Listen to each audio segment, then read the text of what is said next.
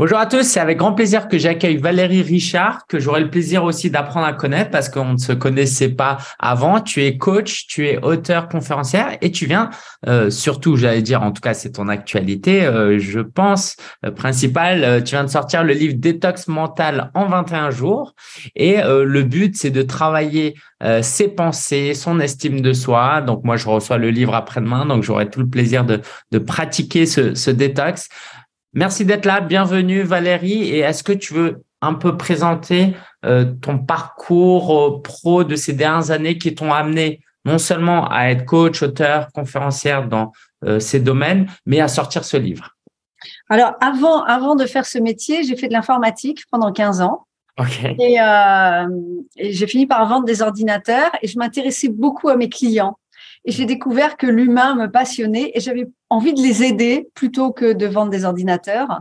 Donc ensuite, naturellement, je me suis dirigée vers une formation de coach, de formatrice, euh, de PNL. Et, euh, et puis un jour, j'ai découvert la loi de l'attraction. Et euh, je pense que j'ai toujours cru qu'on on était fait pour faire ce que l'on aime tout le mmh. temps. C'est vraiment quelque chose qui m'a toujours suivi. Euh, que voilà, on passe huit heures par jour dans une activité et que c'est important de se réaliser de s'épanouir à travers cette activité. Mais avant, je pensais que c'était à force de d'énergie, de voilà. Donc j'étais une guerrière et heureusement que j'ai croisé la loi d'attraction puisque j'ai enfin compris que les choses pouvaient arriver beaucoup plus facilement euh, dans notre vie quand on est aligné avec qui l'on est profondément. Hmm. Est-ce que tu veux définir un peu euh, euh, la loi de l'attraction pour ceux, celles et ceux qui sont pas totalement au clair Bien sûr. Et puis la transition vers euh, pourquoi ce livre et quel rapport avec ton parcours notamment? Hmm. Alors, j'ai déjà écrit plusieurs livres sur la loi de l'attraction. Hein. Ce livre, c'est le c'est le neuvième. Hmm. Et c'est une loi qui attire à nous ce à quoi nous pensons le plus. Donc, nos pensées émettent des vibrations et nous attirons des personnes, des situations qui vibrent à la même fréquence. Et euh, si on n'a pas conscience de quelle vibration on émet, il suffit de regarder sa vie. Et puis, bah, les domaines qui nous plaisent, ça veut dire qu'on émet des vibrations positives. Et les domaines qui nous plaisent moins, c'est qu'on émet des vibrations négatives. Et donc, il est important de changer nos pensées. Ok. Alors, ça paraît simple comme ça. Est-ce que tu aurais une illustration dans ta vie personnelle qui pourrait nous aider à, mieux le comprendre et le, et le, et le voir? Eh bien, quand j'ai écrit mon premier livre, enfin, moi, c'était un de mes rêves d'enfant d'écrire des livres. J'avais mmh. vraiment ce rêve. Et quand j'ai fait de l'informatique, je l'avais oublié complètement. Et en, en, en, faisant à nouveau du développement personnel, je me suis rappelé de ce rêve. Et puis à l'époque, je lisais tous les livres sur la loi de l'attraction et je l'ai trouvé trop ésotérique en fait. Et j'avais besoin de quelque chose de concret.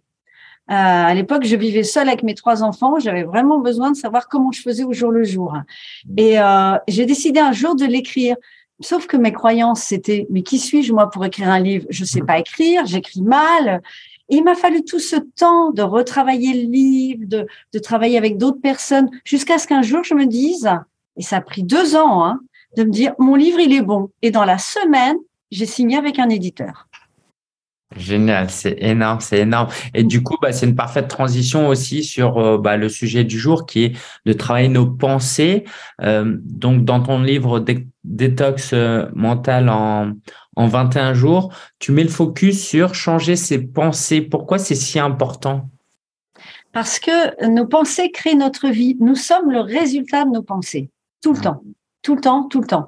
Euh, avec nos pensées, nous, nous émettons des, des désirs de manière consciente ou inconsciente. Par exemple, si on prend la voiture et qu'on dit pourvu qu'il n'y ait pas de bouchons, eh bien, on lance le désir qu'il y ait des bouchons. C'est dommage. Donc, c'est important d'être conscient de à quoi je suis en train de penser. Est-ce que ce sont des pensées de peur? Est-ce que ce sont des pensées de confiance? Et d'où viennent ces pensées? Pourquoi on n'a pas les mêmes pensées euh, d'une personne à une autre? Euh, Beaucoup de notre éducation, de la société, on est quand même dans une société où on parle plus de ce qui va pas que de ce qui va. Donc c'est vraiment un changement de paradigme d'arriver à penser positif, quelle que soit la situation extérieure. Quand, quand, quand, je te vois comme ça, euh, euh, J'ai l'impression que tu as toujours été comme ça, Valérie. Est-ce que tu as toujours été souriante, joyeuse, heureuse, épanouie? Et Non, et non, pas du tout. En fait, quand j'ai découvert la loi de l'attraction, je pense que mes pensées étaient à 90% négatives. Je râlais tout le temps, j'étais jamais contente, je voulais toujours autre chose. Bon, j'ai toujours eu un fond de joie, mais comme tout le monde, la joie, c'est notre état naturel. Il suffisait d'enlever quelques croyances pour la retrouver. Euh, mais euh, parce que je pratique aussi, je suis aussi facilitatrice de biodanza, qui est du développement personnel par la danse et qui réhabilite la joie justement. Donc j'ai aussi des outils qui passent par le corps, c'est important. Et, donc j'ai commencé à surveiller mes pensées, à les écouter et à dire stop à mon saboteur dès qu'il arrive avec une pensée négative et de la remplacer. Ok. Est-ce que tu as vécu un événement spécifique qui t'a dit un jour, je, maintenant, je décide de, changer mes pensées? Non, mais à partir du moment où j'ai arrêté de, travailler dans l'informatique, j'ai fait énormément de développement personnel et de travail sur moi parce que je me suis dit si je change pas mon intérieur, je changerai pas ma vie. J'étais quelqu'un d'extrêmement timide, euh, mal à l'aise, mal dans ma peau. Donc, euh, c'était vraiment important que je change tout ça. Ok. Alors là, on a une audience de coachs qui t'écoutent et qui te regardent. Euh, je connais beaucoup de personnes qui pratiquent, entre guillemets, le développement personnel, mais tout le monde ne passe pas à des actions qui amènent des résultats et pourtant, de loin, on pourrait dire, bon, bah, il y a les pensées qui sont en train de changer. Qu'est-ce qui a fait la différence dans ton parcours? Comment euh, tu en es arrivé à écrire neuf livres alors que tu as certainement lu les mêmes livres que la plupart des gens lisent? Pourquoi toi, tu es passé à l'action et pas tout le monde? Alors, c'est un peu ma devise d'aider les gens à passer à l'action pour réaliser leurs rêves. C'est-à-dire qu'effectivement, euh, j'agis avant de réfléchir. Je, dès que j'ai une idée, Dès que j'ai une idée, j'envoie un mail, j'envoie sur le net et je dis qui est intéressé. Il suffit qu'il y ait une personne qui est intéressée, je dis bon, ben maintenant, je vais le faire. Je commence pas à construire mon idée, à construire un programme. Je, je, je lance mon idée et s'il y a quelqu'un qui s'intéresse, eh bien, je, je, la mets en. C'est facile après de construire. Le, le, plus, on le sait bien, le plus compliqué, c'est d'attirer des personnes qui sont intéressées par ce que l'on propose. c'est tellement, tellement libérateur que tu partages là cela. Et qu'est-ce que tu répondras à l'objection euh, non mais moi j'aime bien structurer organiser avant avant de lancer ma boîte avant d'avoir des clients il faut que j'ai mon site internet il faut que j'ai déjà euh, ma structure d'entreprise etc qu'est-ce que tu leur dirais? Hmm. que c'est les peurs. Ok un minimum de structure mais aller jusqu'au bout peaufiner tout et, et, et toujours repousser la recherche de clients ça veut dire qu'il y a des peurs derrière c'est clair. Pour moi, dès qu'on se met à son compte, c'est important de travailler cette confiance en soi, cette confiance dans le fait qu'on est capable d'attirer de l'argent, donc nettoyer ses croyances par rapport à l'argent et ses croyances par rapport à la vie. C'est ce dont je parle dans le livre. C'est-à-dire que souvent les gens ne font pas confiance à la vie. Or, la vie, elle nous veut du bien. À partir du moment où on est aligné, on est clair, on a des vibrations hautes, tout se met en place. Ouais. Est-ce que toi, quand tu t'es lancé en tant que coach, tu n'avais pas peur ou est-ce que c'est la définition de Gandhi ou Mandela qui disait que le courage, c'est pas l'absence de peur, mais c'est d'y aller malgré la peur? Comment toi, tu as géré ça? Parce que tu es un être humain aussi. Et c'est une de mes devises. En fait, moi, j'ai toujours fait plusieurs activités. J'avais fait une formation de coach et je sais pas, je la sentais pas. C'est vraiment quand j'ai, j'ai trouvé ma voie dans euh, ce travail sur les pensées que je l'ai intégré dans ma vie euh, parce que tous les exercices que je propose, je les ai faits, en fait systématiquement. Toutes les expériences que je propose, je les ai expérimentées. Donc, à chaque fois, j'ai fait le travail sur moi. Donc, je suis complètement euh, cohérente et crédible. Ok, ok, super. Et ça, c'est ça qui t'a aussi donné confiance dans euh, le fait de partager. Parce que je, je, dis aux personnes, mais si, si, vous, si vous faites les exercices que je propose, je vous assure qu'il y a des choses qui vont changer. Ok. Alors, c'est passionnant parce que moi, je, suis passionné de livres et d'écriture de livres et, pour le coup, tu en, as neuf. Euh, tu répondrais quoi aux gens qui disent euh, j'ai envie d'écrire un livre, mais tout a déjà été écrit, tout a déjà été dit, j'ai rien à, inventer? Sauf que ça n'a pas été écrit de la même manière. Bien sûr, on n'invente rien. Bien sûr, beaucoup de choses ont été dites. Mais si on a envie d'écrire un livre, c'est qu'il y a des gens qui ont envie de lire le livre qu'on a envie d'écrire. Et que si on n'écrit pas, c'est égoïste on prive les gens de ce qu'on peut partager. Moi, je crois vraiment qu'on s'est incarné sur cette terre pour partager qui l'on est profondément.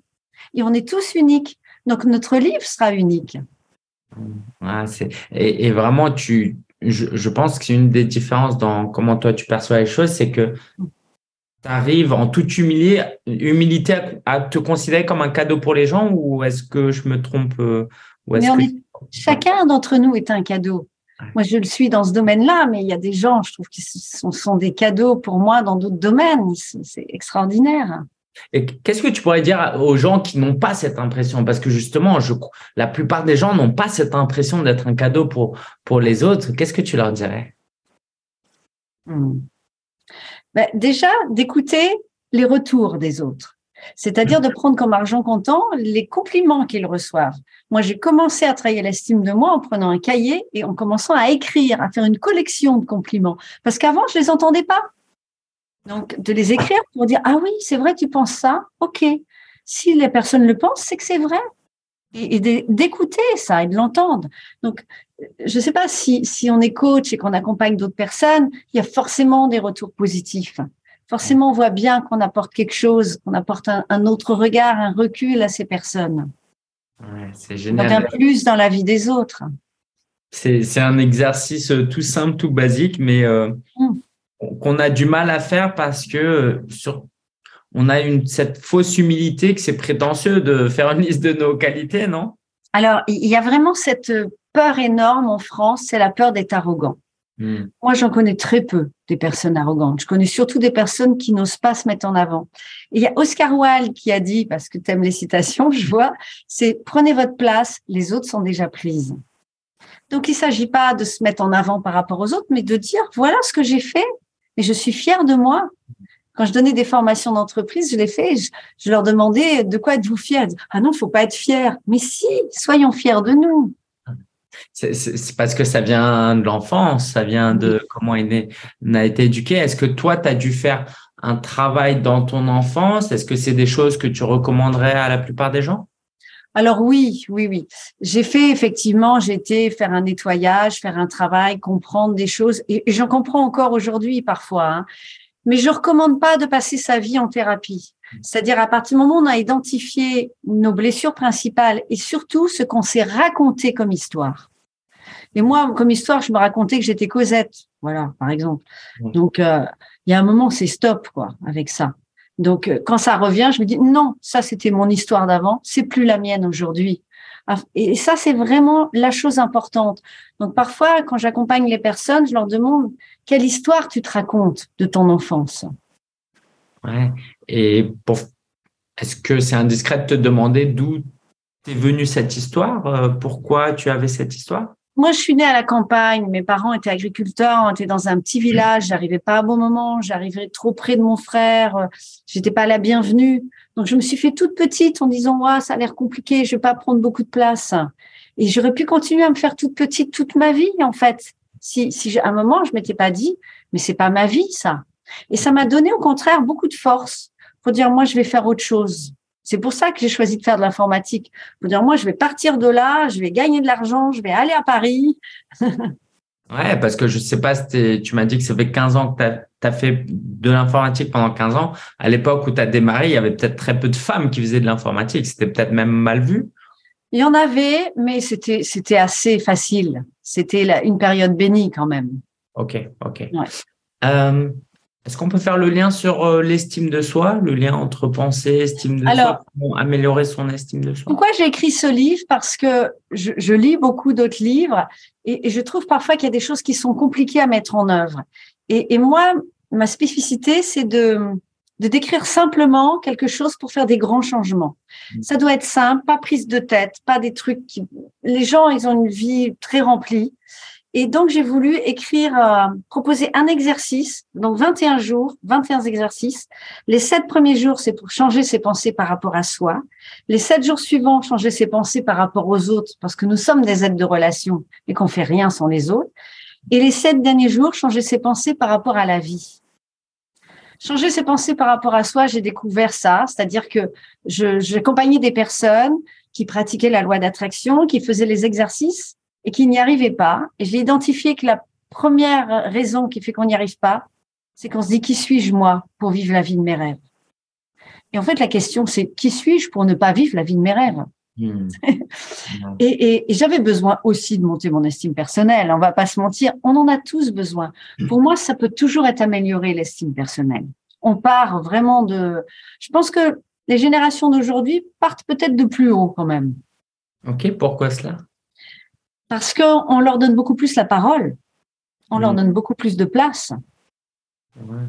On les complimente plus. Moi, j'étais dans une famille où les enfants n'ont pas droit à la parole. On ne nous écoutait pas. À table, il y avait que les adultes qui parlaient. c'est vrai, Et puis ça, on le voit aussi euh, entre les cultures. Euh, toutes les cultures euh, sont aussi. un peu inégales, en tout cas à ce niveau-là. Mmh. c'est vrai. C'est aussi très culturel.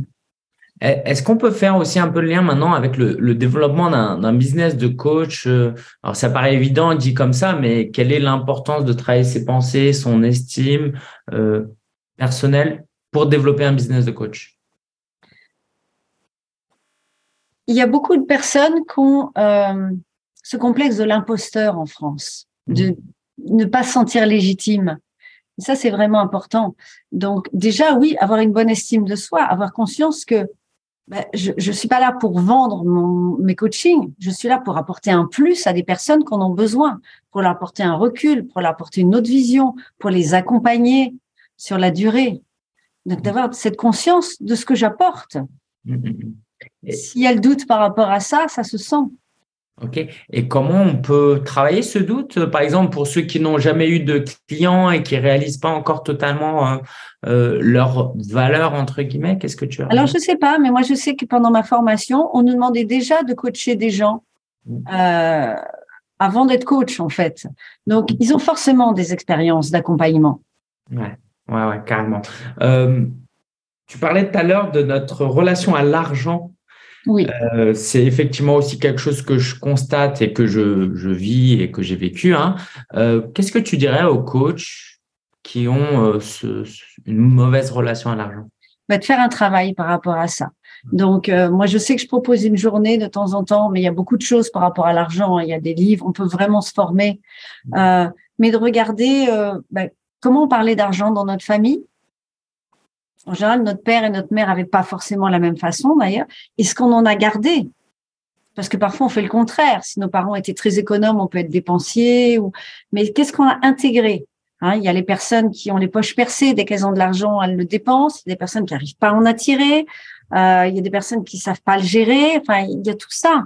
On n'a pas une culture où on a appris à gérer notre argent, à le faire fructifier aussi.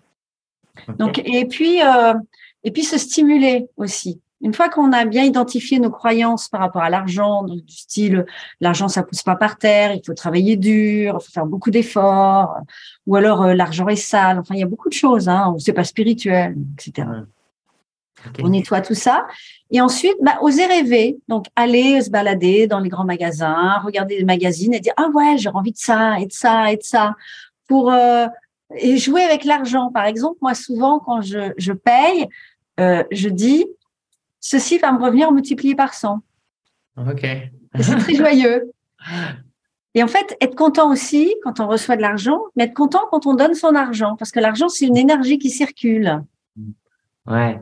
Euh, pourquoi tu penses qu'il y a autant de difficultés par rapport à, à l'argent? D'où ça vient, encore une fois? Est-ce que tout vient de l'enfance? Beaucoup de choses viennent de l'enfance et en plus, alors après, ça dépend de la culture, mais par exemple, en France, on parle jamais d'argent. Mm. Même si on demande à un ami, mais tu gagnes combien? On a l'impression d'avoir dit un gros mot, quoi. Alors qu'aux États-Unis, ils affichent leur bulletin de salaire, quoi. Donc dédramatiser tout ça aussi. Euh, et puis il y a aussi beaucoup de gens qui se lancent dans le coaching alors qu'ils ont eu avant un travail de salarié et ils ont en ligne de mire, je veux gagner le même revenu. Non, vous avez pris un travail, vous n'allez pas attirer la même chose chaque mois. Jouer avec ça, moi j'adore ça. J'avais déjà, j'avais déjà un travail où j'avais un fixe, un pourcentage. Moi, je trouve ça drôle. Ça, m'ennuierait d'attirer la même somme tous les mois. Là, je sais pas, mais c'est la seule façon de dépasser des plafonds, c'est d'être à son compte. On le sait bien. Aussi. Eh, ah, je ne sais pas si c'est indiscret de te poser cette question, mais est-ce que tu te définirais comme quelqu'un de neuro atypique euh, ou pas? Qu'est-ce que qu'est-ce que t'entends d'un neuroatypique? Oh, bah c'est un peu euh, ce que je lis en tout cas hypersensibilité, avoir du TDA. Euh, oui, oui, oui, forcément. Enfin. Alors peut-être. Je, je, me mets pas dans une case comme ça non plus. Ouais, en fait, je te pose cette question. Euh, la raison pour laquelle je te pose cette question, c'est que ce que je ressens, c'est que tu assumes pleinement ta personnalité, qui tu es, et c'est ça qui te permet euh, de te développer euh, au mieux. Et je sais que parmi les coachs, il y a beaucoup de personnes qui ont un peu cette difficulté à assumer pleinement, qui sont surtout quand elles passent du salariat à l'entrepreneuriat. Qu'est-ce que tu leur dirais à ces moments Pour moi, la question, c'est pourquoi vous êtes. Moi, j'aimais bien être salarié, hein, vraiment. Je n'ai pas une âme d'entrepreneuse, mais j'aime tellement ma liberté. voilà, ça c'était. Alors ça m'intrigue, tu t'es pas, pas forcément, t'as pas une âme d'entrepreneuse? Pourquoi tu dirais que t'as pas une âme d'entrepreneuse? Non, parce que je suis pas. C'est vraiment ce qui m'anime, c'est la foi en fait. C'est la croyance que ce que je propose apporte quelque chose et, c'est ce que ça fait sur moi et c'est de partager ça. Mais je suis pas en train de en train de réseauter, en train de faire voilà des choses euh, voilà comme ça. Je... Ouais, non, mais c'est. Euh...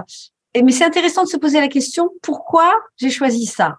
Moi, j'ai quelque chose qui est affiché, voilà, juste derrière. C'est quoi qu'il arrive, ma mission est de vibrer la paix, l'amour, la joie et de le partager autour de moi. Mmh. C'est le coaching, c'est la biodanza, c'est les livres. Là, j'organise un voyage en Inde. Je pars samedi, j'emmène 12 personnes. Voilà, c'est ça s'est présenté comme ça. Je ferai un séminaire sur la transformation, etc. Et ça peut être autre chose demain, mais je sais quand je me lève pourquoi je fais cette activité. Et donc, je recommanderais à tous les coachs d'avoir une phrase comme ça et de, de, se relier à ce qu'ils apportent aux autres. Et quand ils perdent la foi, de relire cette phrase et de dire pourquoi je fais cette activité. Euh, je, trouve qu'il y a beaucoup de, de, sagesse dans tout ce que tu dis et tout mériterait euh, qu'on passe beaucoup de temps dessus.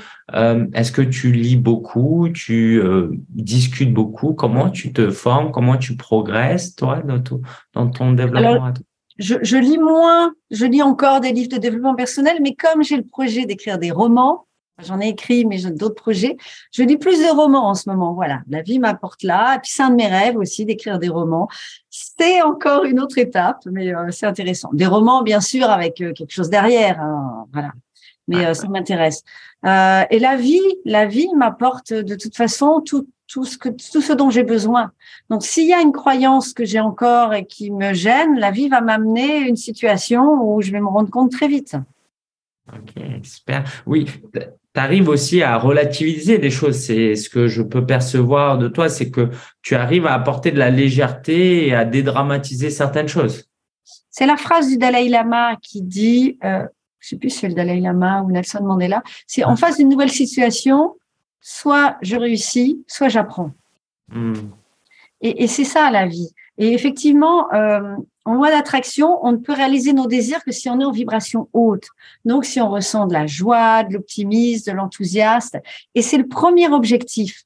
Et de toute façon, si on accompagne d'autres personnes et qu'on vibre pas ça, hmm ça va pas fonctionner. Donc moi, je recommanderais à tous les coachs de prendre du temps pour eux, et c'est pas du temps perdu, pour se faire du bien. Moi, je fais du sport, je marche, je danse, je, côtoie des amis, euh, mais c'est important pour moi ce temps-là. Et mes meilleures idées, elles me viennent pas devant une feuille blanche, elles me viennent en marchant au bord du canal de l'Ourcq. Ouais, génial. on parlait de ça en plus tout à l'heure.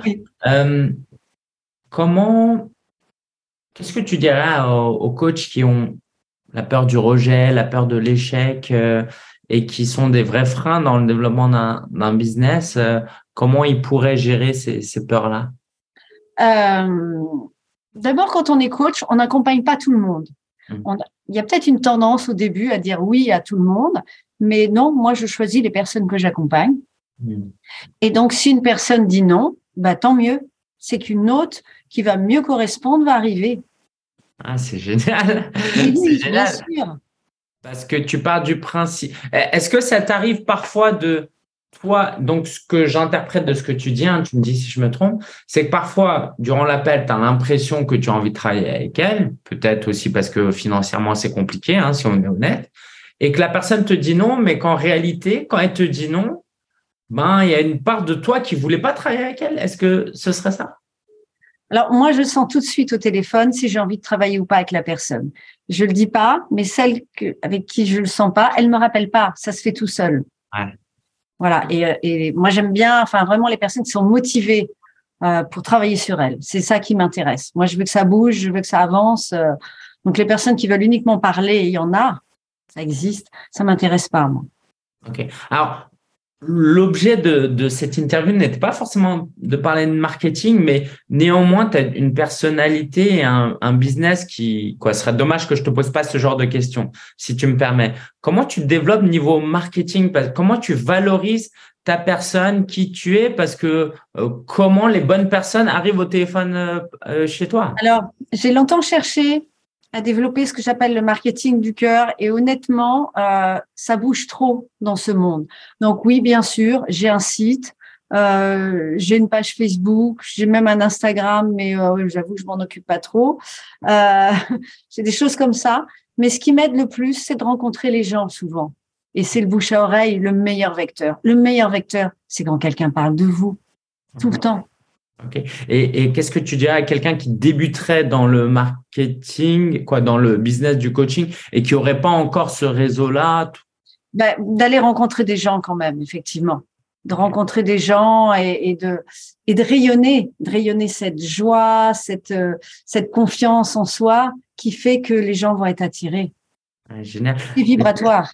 J'imagine que tes livres ont aussi euh, permis à ton business de se développer. Est-ce que tu conseillerais à un coach qui a envie d'écrire un livre, hein, évidemment, de sortir des livres? Bah, Je dirais à la personne, où est-ce que tu en es avec cette envie d'écrire un livre? Est-ce que tu l'écris pour faire du marketing? Pour moi, c'est pas la bonne raison. Est-ce que tu l'écris parce que c'est tellement important pour toi d'écrire ce livre et que ça te tient à cœur? Mm-hmm. C'est toujours euh, on dit que le cœur est un centre énergétique 100 fois plus puissant que le cerveau. Hmm. Donc au début, j'ai fait des choses parce que il faut faire un Facebook, il faut faire ceci, et j'y croyais pas, ça donnait rien. En fait, c'est important de faire les choses parce qu'on les aime, parce que ça nous fait plaisir de mettre un post sur Facebook ou sur LinkedIn ou sur Instagram. Si ça hmm. nous fait pas plaisir, ça ça donnera pas un impact suffisant. Et, comment tu euh, tu ajusterais du coup euh, ce que tu viens de dire par rapport à la sortie de zone de confort? Parce que, par exemple, moi, je vais recommander à mes clients de faire, de tester, de faire une vidéo. Mais sauf que la personne, a priori, ça lui procure pas de plaisir, ça procure même des peurs, mais elle n'a jamais testé. Et quelquefois, il faut faire peut-être beaucoup de vidéos avant d'aimer ça. Donc, comment se passe cette transition? C'est vrai, effectivement, euh, parce que c'est important de faire des vidéos et d'apprendre à les aimer. Moi, je crois qu'on aime tous être au centre, qu'on aime tous être vus.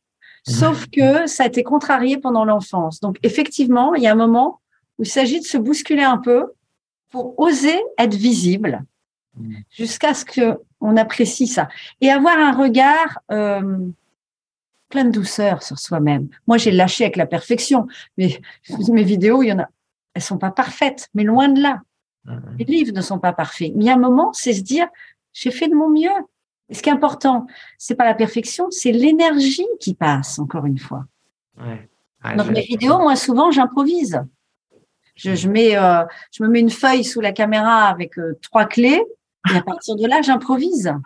Si je, si je lis un texte, il n'y aura pas l'énergie qui va passer.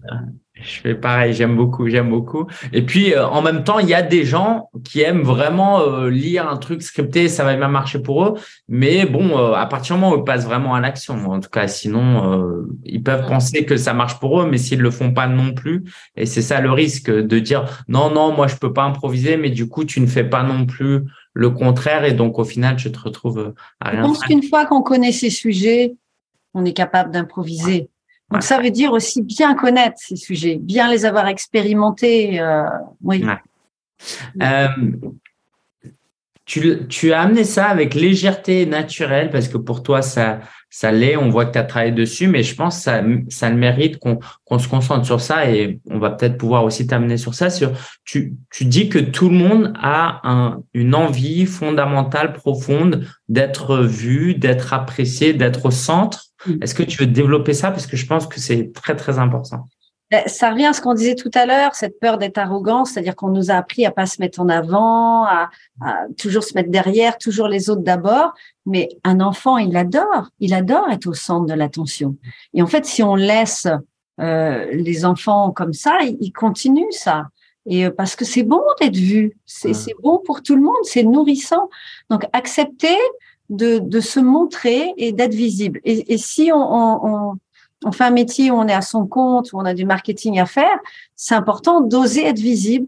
Donc, se montrer en présentiel, se montrer sur la toile par les vidéos, se montrer par ses écrits, partout, oui. Communiquer, s'exprimer, oser être soi-même et être détaché du regard des autres. Peu importe. Parce qu'à partir du moment où on fait quelque chose, il y aura toujours des gens qui vont pas aimer. Et il y aura toujours des gens qui vont aimer. Il y a un exemple que je prends souvent. Imagine, tu fais un discours devant 100 personnes. Hmm.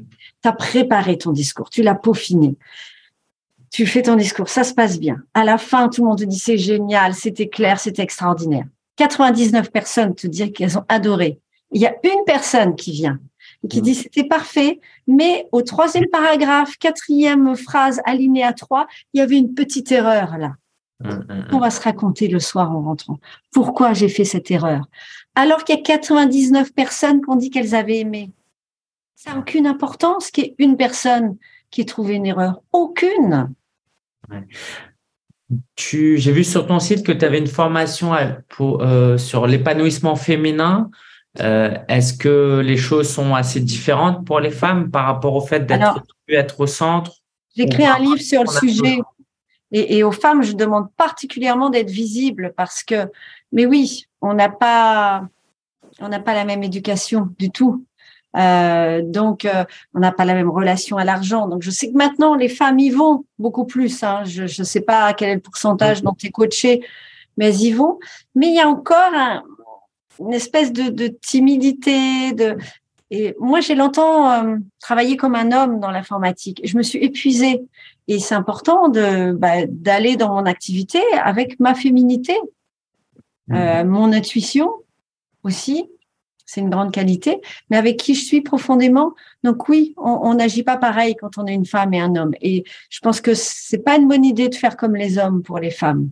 Avec mmh. cette euh, non, on est des femmes quoi, et ça fonctionne très bien merci Valérie, c'est tellement rafraîchissant et je suis, tellement content de, t'avoir invité alors que je te connaissais pas forcément. Euh, est-ce que tu as une dernière euh, pensée, une dernière réflexion que tu aimerais partager aux, coachs qui, qui nous suivent De penser que nous vivons dans un univers vibratoire et que toute une question de vibration et qu'on attire vraiment des personnes par notre simple vibration et de s'entraîner à aller dans des lieux, juste à être bien, à sourire et de voir si des personnes vont arriver, et de voir qui arrive et de, de dégager cette, euh, cette assurance tranquille, confiante, cette joie, ce bien-être. Et ça se ressent. Donc de cultiver ça encore et encore. Merci beaucoup Valérie, euh, vraiment plein de gratitude pour tout ce que tu nous as partagé. On met le lien en description sur ton livre Détox mental en 21 jours aux éditions Lanor. Euh, donc euh, voilà, moi j'ai hâte de le recevoir aussi. Merci pour ton temps et pour ton partage et à très bientôt. Merci beaucoup, merci à tout le monde.